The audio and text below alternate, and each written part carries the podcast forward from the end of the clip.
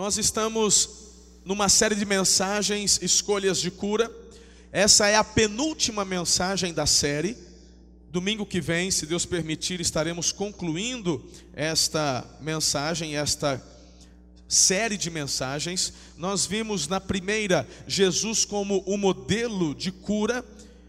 E seguindo o exemplo e o modelo que Jesus trabalhava, operava, nós apresentamos a vocês a escolha da realidade, a escolha da esperança, do comprometimento, da confissão, da transformação, do perdão.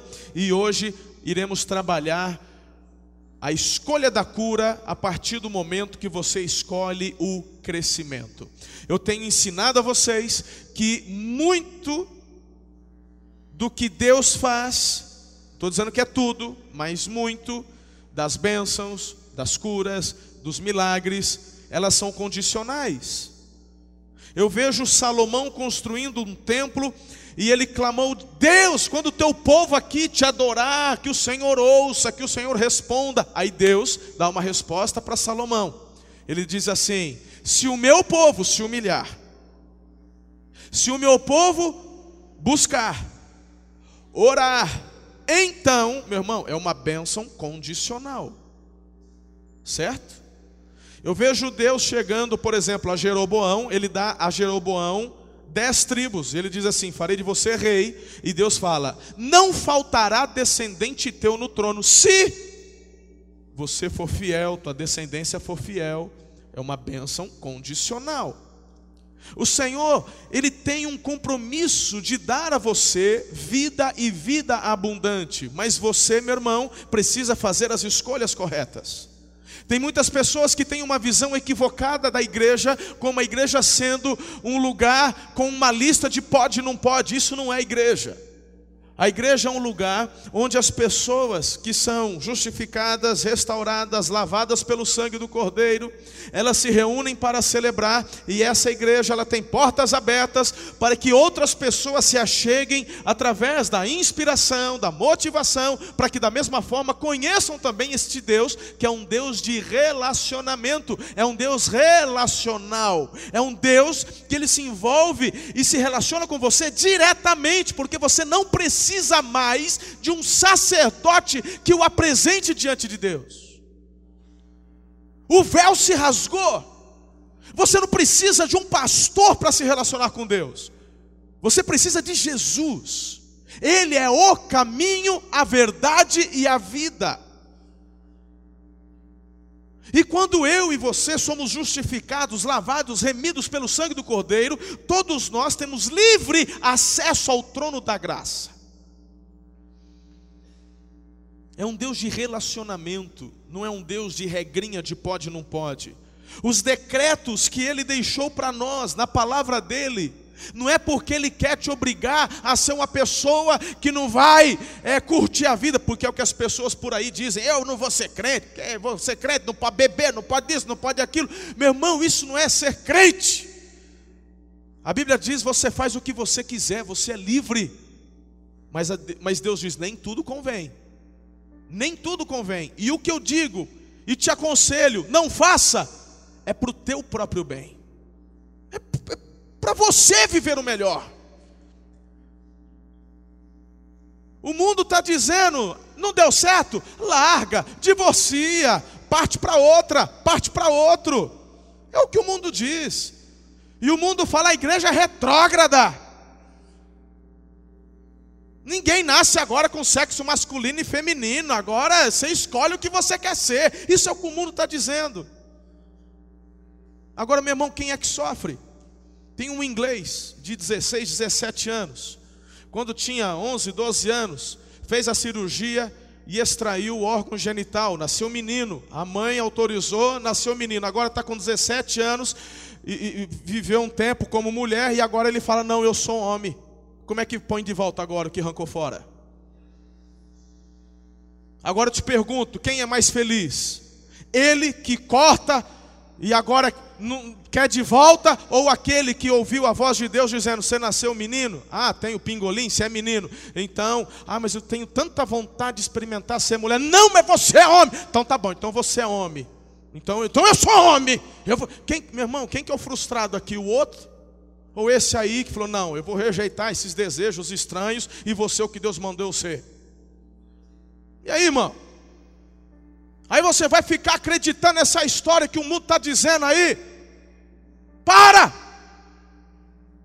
Ui! Agora, então, casa separa, casa separa. Então tá bom aí. Quer juntar com, casar com três, com quatro, faz dois, três filhos em cada uma. Tu vai trabalhar, não, não vai pagar nem pensão que você tem que fazer para todo mundo, depois reclama para Deus. Ai, porque essa vida, eu não ganho dinheiro para nada, vai ser que é um bocó, meu irmão. Encher o mundo de filho com um monte de mulher, eu, a escolha é tua. Então, meu irmão, escolher a realidade, escolher o comprometimento, escolher o que é certo, isso é bênção para você. Você tem que ter uma visão muito maior do que o que o povo está querendo te passar por essa mídia. Meu Deus, quem está entendendo o que eu estou falando aí? Então tá bom. Não estou nem pregando ainda, estou só na introdução. Eu estou calmo, irmão. Ei, calma. Bem, então o tema de hoje é você escolher o crescimento. Aí tem gente que fala assim, mas pastor, como é que isso tem a ver com cura? Te explico. Lá na China, durante algumas dinastias, dinastia Xi, eu acho, por exemplo, dinastia Xi, na verdade, tentou tirar esse costume. Havia uma tradição chamada tradição do pé de lótus. Essa tradição é onde as mulheres que tinham um grau mais elevado, viviam nos palácios. Havia uma tradição de que mulher bonita tinha pé pequeno. Era o tal do pé de lótus. Então, as mulheres que não tinham que trabalhar, quando chegavam na juventude, elas amarravam o pé para impedir o crescimento. Coloca a, a, foto do sapato, olha aí. Ai, que bonitinho, né? Parece um pé de bode, irmão. Como é que um trem desse pode ser bonito? É que tem gente que gosta, uns gostam dos olhos, outros das remelas. Eu posso fazer o quê? Mas enfim. Meu irmão, isso foi tradição muitos anos na China. Na dinastia Xi, por volta de 1600 alguma coisa, o imperador tentou acabar com isso, diminuiu muito, mas ainda tem alguns lugares, porque depois é, é, o povo quer imitar, né? Por isso que eu falo, gente, aí o, povo mais pobre, porque isso aqui é só as dondocas, né? Só as do palácio. Aí as, as mulheres também queriam fazer, então hoje, algumas né, mais isoladas ainda exercem essa cultura, mas foi, foi acabando. Impressionante como que é ruim, o povo gosta de copiar. Mas enfim, é, por que, que eu estou dizendo isso? Olha que interessante, irmão. Eu, eu quero fazer uma aplicação hoje para você. O DNA, a partir do momento que você conhece a Jesus, a partir do momento que você entrega a vida a Jesus, o Espírito Santo ele vem habitar na tua vida. Diga amém. E o que ele vai fazer no teu DNA espiritual é impulsionar, levar você a um crescimento. É de Deus. Ele colocou isso em nós. Crescimento. Há um DNA espiritual que te impulsiona a crescer. Muitas pessoas estão doentes frustradas, estão distantes, estão frias, estão com problemas em casa, na família, com os filhos. E sabe qual que é o problema? O problema é que elas não cresceram. Elas decidiram amarrar. Mas como assim, pastor? Porque o crescimento do cristão, ele é natural ele acontece naturalmente. Há um DNA inserido. Essas mulheres, por exemplo, o fato delas amarrarem os pés não vai impedir que o pé cresça, porque o DNA, a carga genética que ela traz da família, vem a informação que já está pré-definido o tamanho do pé. Se vai ser 35, 36, 37, tem as mulheres que tem 40, né, irmão? É? Já está definido. O fato de eu amarrar esse pé, não vai. O que, que vai acontecer com esse pé? Coloca outra foto. Isso aí que vai acontecer. É isso aí. E aí? Eu te pergunto: uma mulher com um pé desse, ela pode até achar que ela está bonita no pedaço. Pode até achar, ok? Ah, eu estou bem assim. Escolha minha. Eu não queria crescer. Então o que, que eu estou dizendo? O que era para ser normal e natural vai deformar. Essa mulher nunca vai participar do AC Movement, porque ela não consegue correr. Ela nunca vai participar da caminhada dos três quilômetros, porque ela, ela vai ter dores terríveis. Essa mulher nunca vai conseguir fugir de um cachorro que vai morder ela. Ela não tem equilíbrio. Como é que uma mulher dessa corre? Naquele pezinho de bode. Não, não corre. Não corre, irmão. Tá, tá pega. Não tem jeito. Então você pode até fazer escolha. Eu não vou crescer, eu não quero crescer, eu quero continuar desse jeito, eu quero só de domingo à noite. Eu, eu, eu, tudo bem, meu irmão, a escolha é tua. Por isso que eu estou dizendo que a cura vem a partir de uma escolha que você faz. Só que eu quero que você fique atento, porque as consequências virão. Porque há um DNA espiritual que te impulsiona e leva ao crescimento. Não abraçar isso, amarrar esse crescimento, vai fazer de você uma pessoa completamente deformada. E isso na tua vida cristã, meu irmão, vai causar problemas seríssimos. Acho que você já matou a charada aqui. Então, eu quero assim de uma forma bem rápida, inspirativa e prática, dar para você oito direcionamentos que vai levá-lo a um crescimento, ajudá-lo a crescer. Mas para isso você tem que fazer a escolha e a opção. Eu quero crescer. Eu quero avançar. Palavra de Deus em Colossenses 2, 6 e 7 diz: "Portanto, assim como vocês receberam a Cristo Jesus, o Senhor, continuem a viver nele, enraizados e edificados nele, firmados na fé, como foram ensinados, transbordando de gratidão. Pastor Rick Warren, ele escreveu algo muito interessante, Camila, olha aí. Não há crescimento sem mudança, não há mudança sem perda, não há perda sem dor e não há dor sem tristeza. Talvez você não se lembre mais, mas quem é pai e viu os filhos, principalmente os meninos, quando chega na época do estirão, os meninos é muito comum sentirem dor de crescimento. Quem é mãe de adolescente aí? Já viu o filho já reclamando? Ai, meu, meu joelho. Você bateu? Não. Torceu? Não. Ah, ontem estava normal e amanheci doendo. Normal, é isso aí, porque crescer dói. Crescer dói. Dói os ossos, dói as juntas. Aí, meu irmão, deixa eu te falar uma coisa. Você prefere, você prefere que teu filho sofra dor de crescimento, e mesmo que ele chore um pouquinho, mas você fala, aguenta firme que passa, ou você prefere ouvir do médico assim: ó, teu filho tem um problema, tem uma doença e ele não vai crescer mais. Mas pelo menos você não vai chorar porque ele está com dor de crescimento. O que, que você prefere? Que chora por, do, por crescer. Que chore, né? Que chore por crescer. Vai doer, mas passa. Na vida espiritual é assim. Deus está aguardando o teu crescimento mas o teu crescimento é escolha tua. Tudo que você precisa, Ele te deu, está disponível, mas a escolha é sua.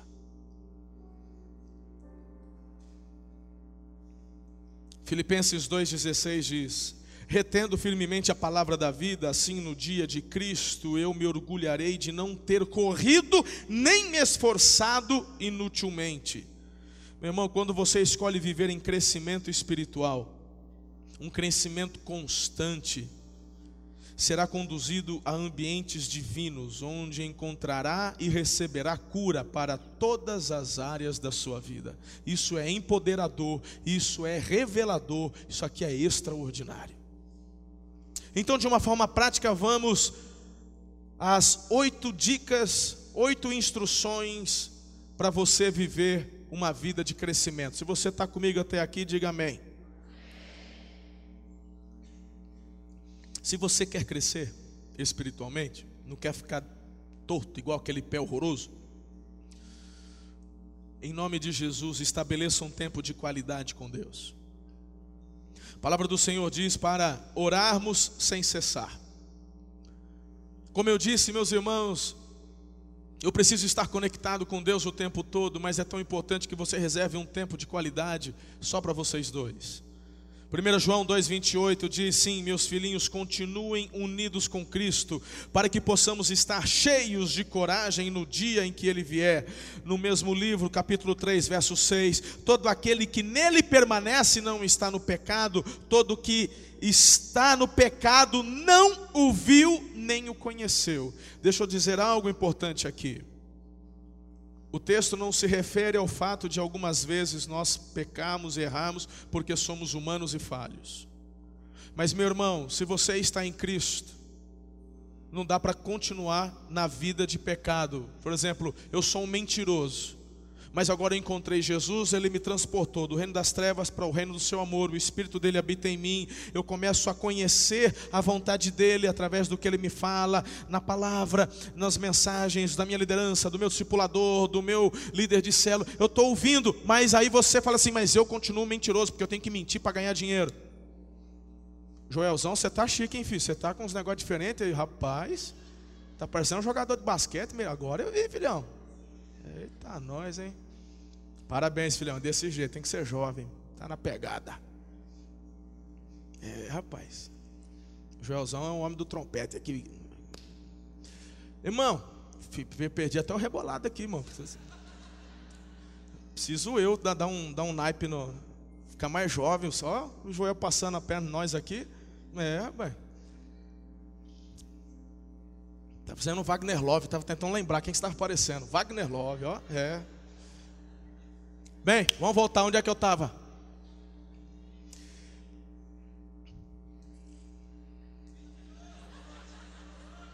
Hã? Me ajuda aí, irmão. É, ué. Aí você fala que está andando com Jesus, mas ainda continua numa vida de mentira. Não, não, ué. Então, a questão é: o texto está dizendo, se você está debaixo do jugo do pecado, então na verdade você não foi liberto.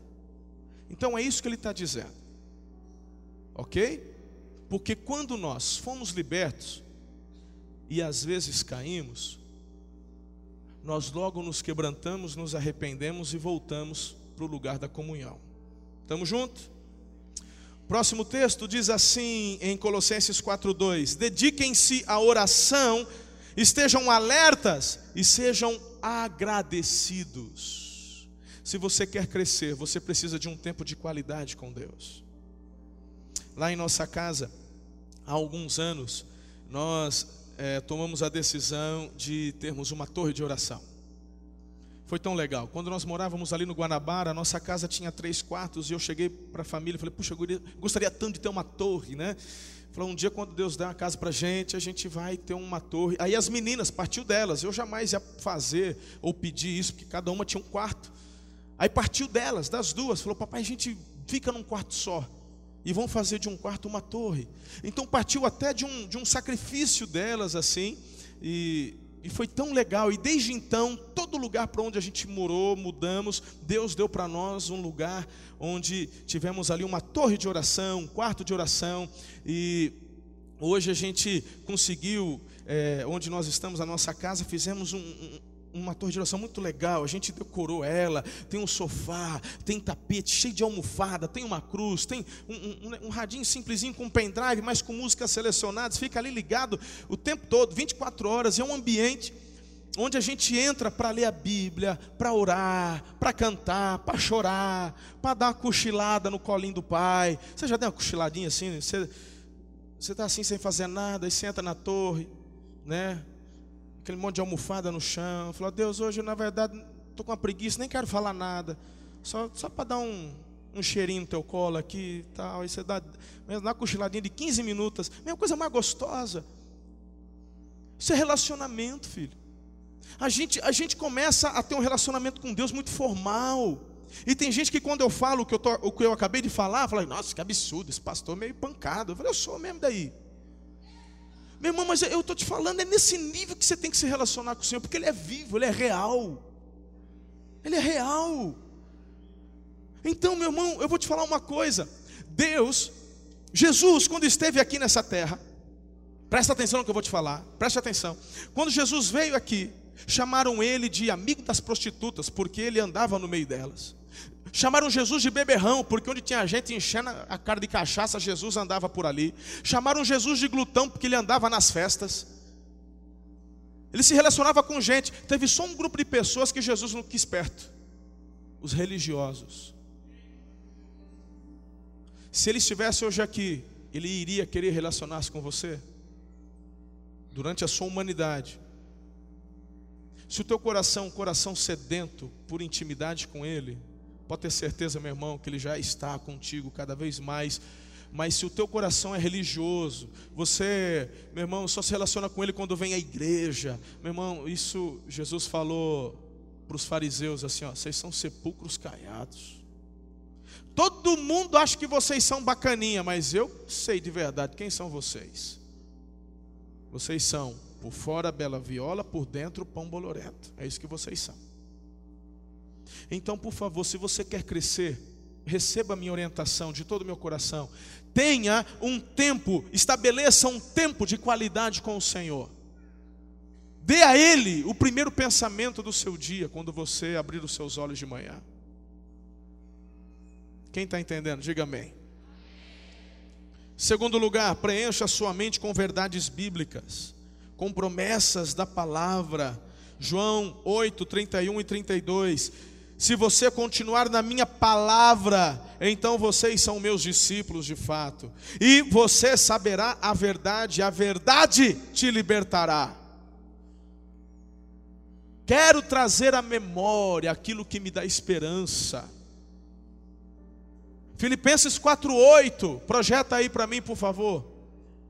Tudo que for puro, tudo que for bom, tudo que for amável, tudo que, meu irmão, tudo que for de Deus. Paulo está dizendo: seja isso que ocupe o vosso pensamento. Preencha o seu coração com verdades bíblicas, com as promessas de Deus, porque o mundo vai falar, não dá, e Deus vai te falar, dá. O diabo vai falar assim: você não presta. E a palavra vai dizer: eu te amo. O diabo vai falar assim: ah, pode desistir que não tem jeito. A palavra vai dizer: eu estou com os braços abertos.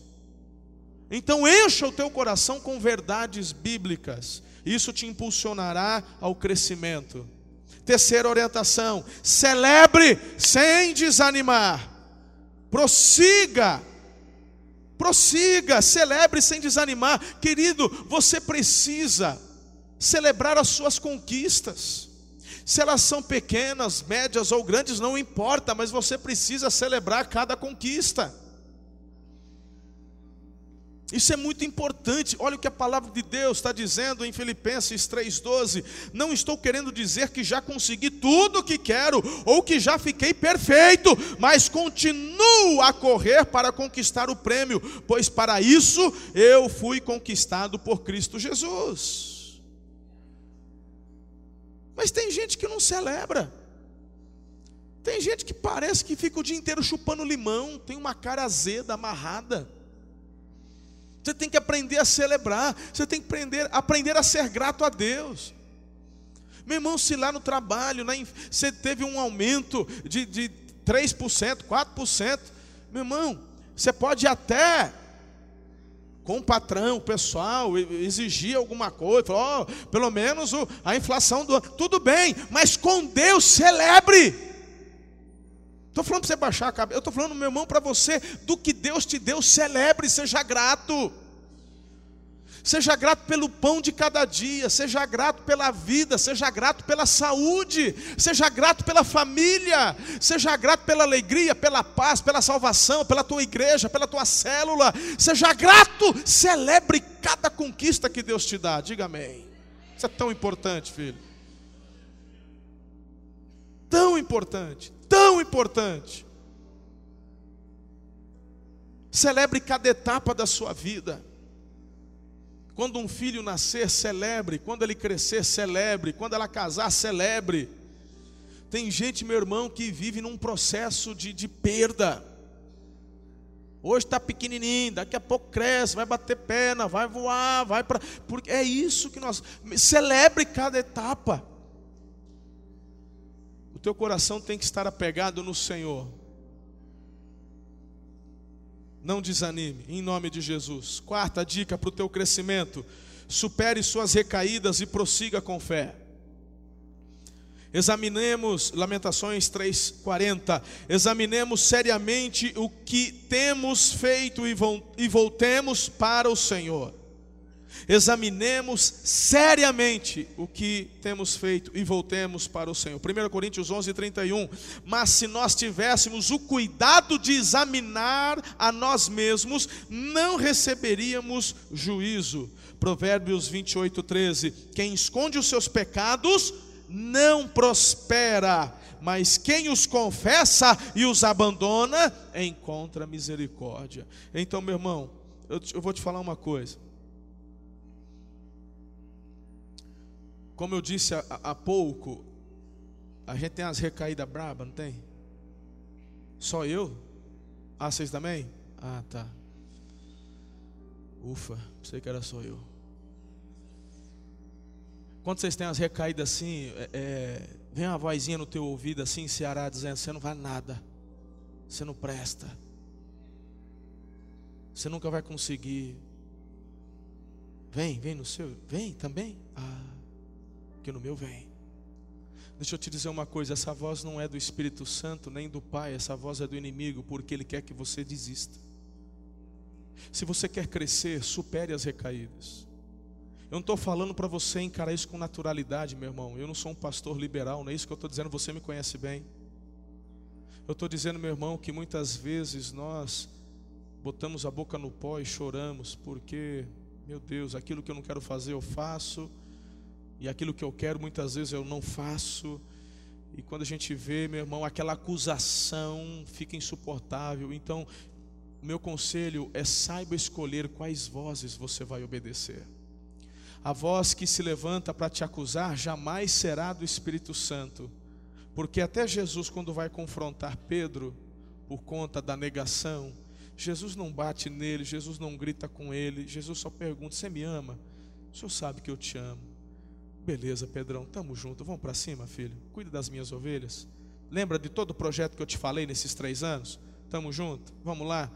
Ó, você vai ser cheio do meu espírito, né? E aí vai ser demais. E meu irmão, mesmo depois, cheio do Espírito Santo, o Pedrão teve alguns altos e baixos. Graças a Deus, muito, muito, muito mais altos do que baixos. Mas, por exemplo, ele chegou a precisar ser repreendido pelo Paulo, por quanto que ele estava se deixando levar pelos judaizantes. Recaída. O que, que você faz? O acusador se levanta contra, mas você se fortalece em Deus. E você vai se lembrar dos braços do pai do filho pródigo. Os braços do pai do filho pródigo estava com os, ele estava como abertos, é ou não é? Então, por favor, supere as recaídas e prossiga, examine, confesse, deixe, e o Senhor vai te dar vitória. Diga amém. Quinto, seja estratégico e irredutível contra o pecado. 1 Coríntios 16, 13: Estejam vigilantes, mantenham-se firmes na fé, sejam homens de coragem, sejam fortes. Estratégia.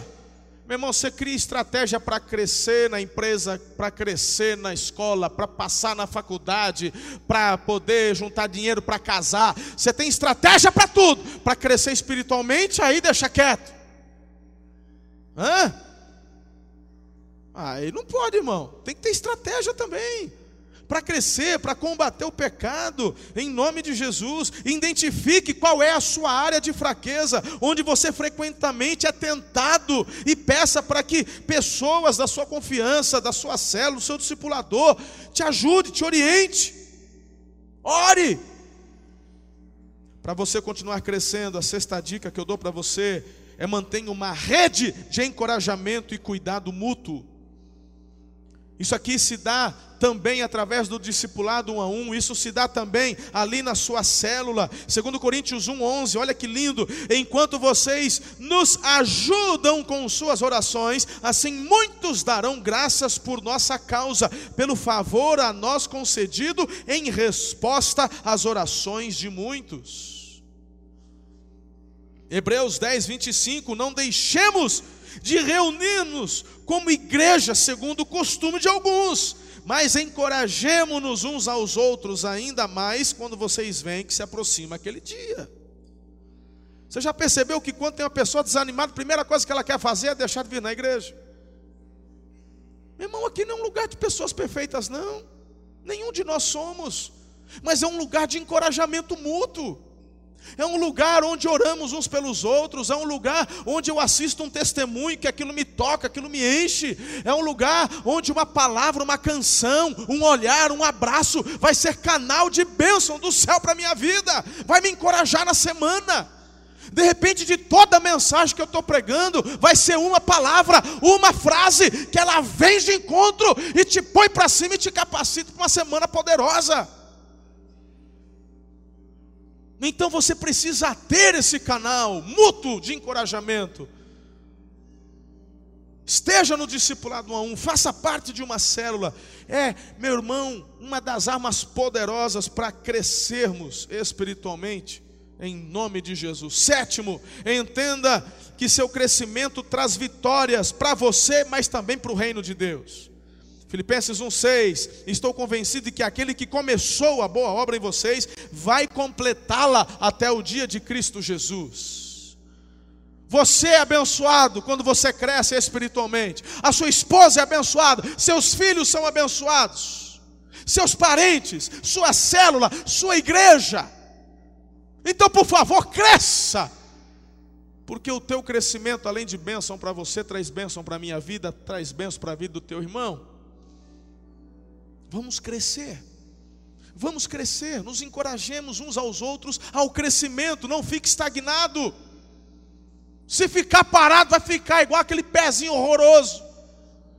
Eu não quero isso para a minha vida e não quero isso para a sua vida também, irmão. Faz sentido ou não? Por favor, cresça. Cresça. Compartilhe, exerça, estabeleça objetivos de fé para o teu crescimento. Objetivos que tenham foco, alvos atingíveis, metas pessoais, etapas identificáveis, objetivos autênticos. Faça uma lista, organize-se. Eu vou crescer.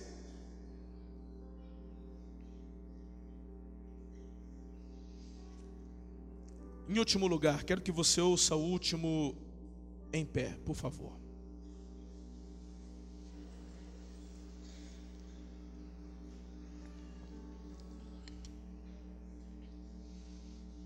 Se você quer crescer, então renda-se a Cristo, Ele é a fonte do crescimento. Segundo Pedro 3,18 diz: Cresçam, porém, na graça e no conhecimento de nosso Senhor e Salvador Jesus Cristo. A Ele seja a glória, agora e para sempre. Amém. Efésios 3,16: Oro para que, com suas gloriosas riquezas, Ele os fortaleça no íntimo do seu ser com poder, por meio do seu Espírito, para que Cristo habite em seus corações mediante a fé. E oro para que vocês, arraigados e alicerçados em amor, possam juntamente com todos os santos compreender a largura, o comprimento, a altura, a profundidade e conhecer o amor de Cristo que excede todo conhecimento, para que vocês sejam cheios de toda a plenitude de Deus. A fonte é Cristo. A fonte é Cristo. O crescimento espiritual não está na religiosidade está no relacionamento com Jesus e com o Espírito de Jesus. O Espírito Santo que Ele enviou para encher o meu e o seu coração e governar nossas vidas, mas você tem que fazer essa escolha. Eu estou falando com pessoas aqui, irmãos, que desde o início dessa mensagem estão sentindo no coração uma santa incomodação no sentido que vocês deveriam estar bem mais longe, deveriam estar bem mais amadurecidos na vida espiritual, deveriam estar frutificando. Por que, que você se convenceu que deveria amarrar o crescimento do seu pezinho? A Bíblia fala: conformosos os pés daqueles que anunciam boas novas. Que você, em nome de Jesus, tire essas ataduras, estas faixas que estão amarradas no seu pé, impedindo o crescimento dele. Papai tem um sapato novo que vai encaixar no seu pé, bem confortável. Quando as minhas filhas eram pequenas, a gente sempre comprava um sapatinho com um número dois a, a mais, para não perder muito rápido. É porque eu sabia que o pé ia crescer. Papai, quando te dá um sapato novo, ele já te dá um sapato assim, bem confortável, bem larguinho, porque ele sabe que vai crescer. E quando crescer, não é igual naquele tempo de antigamente que a mãe tinha que fazer um buraco lá para o dedão sair, porque o pé estava já apertado. Não, papai tem um sapato novo para te dar. Sempre. Ele vê o teu crescimento, falou: tem um sapato novo para te dar, tem uma unção nova para derramar na tua vida. Não fica parado, estagnado, porque vai gerar deformidade e um pé deformado não corre. Ele fará com os teus, ele fará que os teus pés sejam como o da coça, saltando, meu irmão, com velocidade, com objetividade, rompendo, crescendo, isso para a glória do Pai, do Filho e do Espírito Santo, te levando a lugares altos, mas em nome de Jesus você tem que escolher crescer.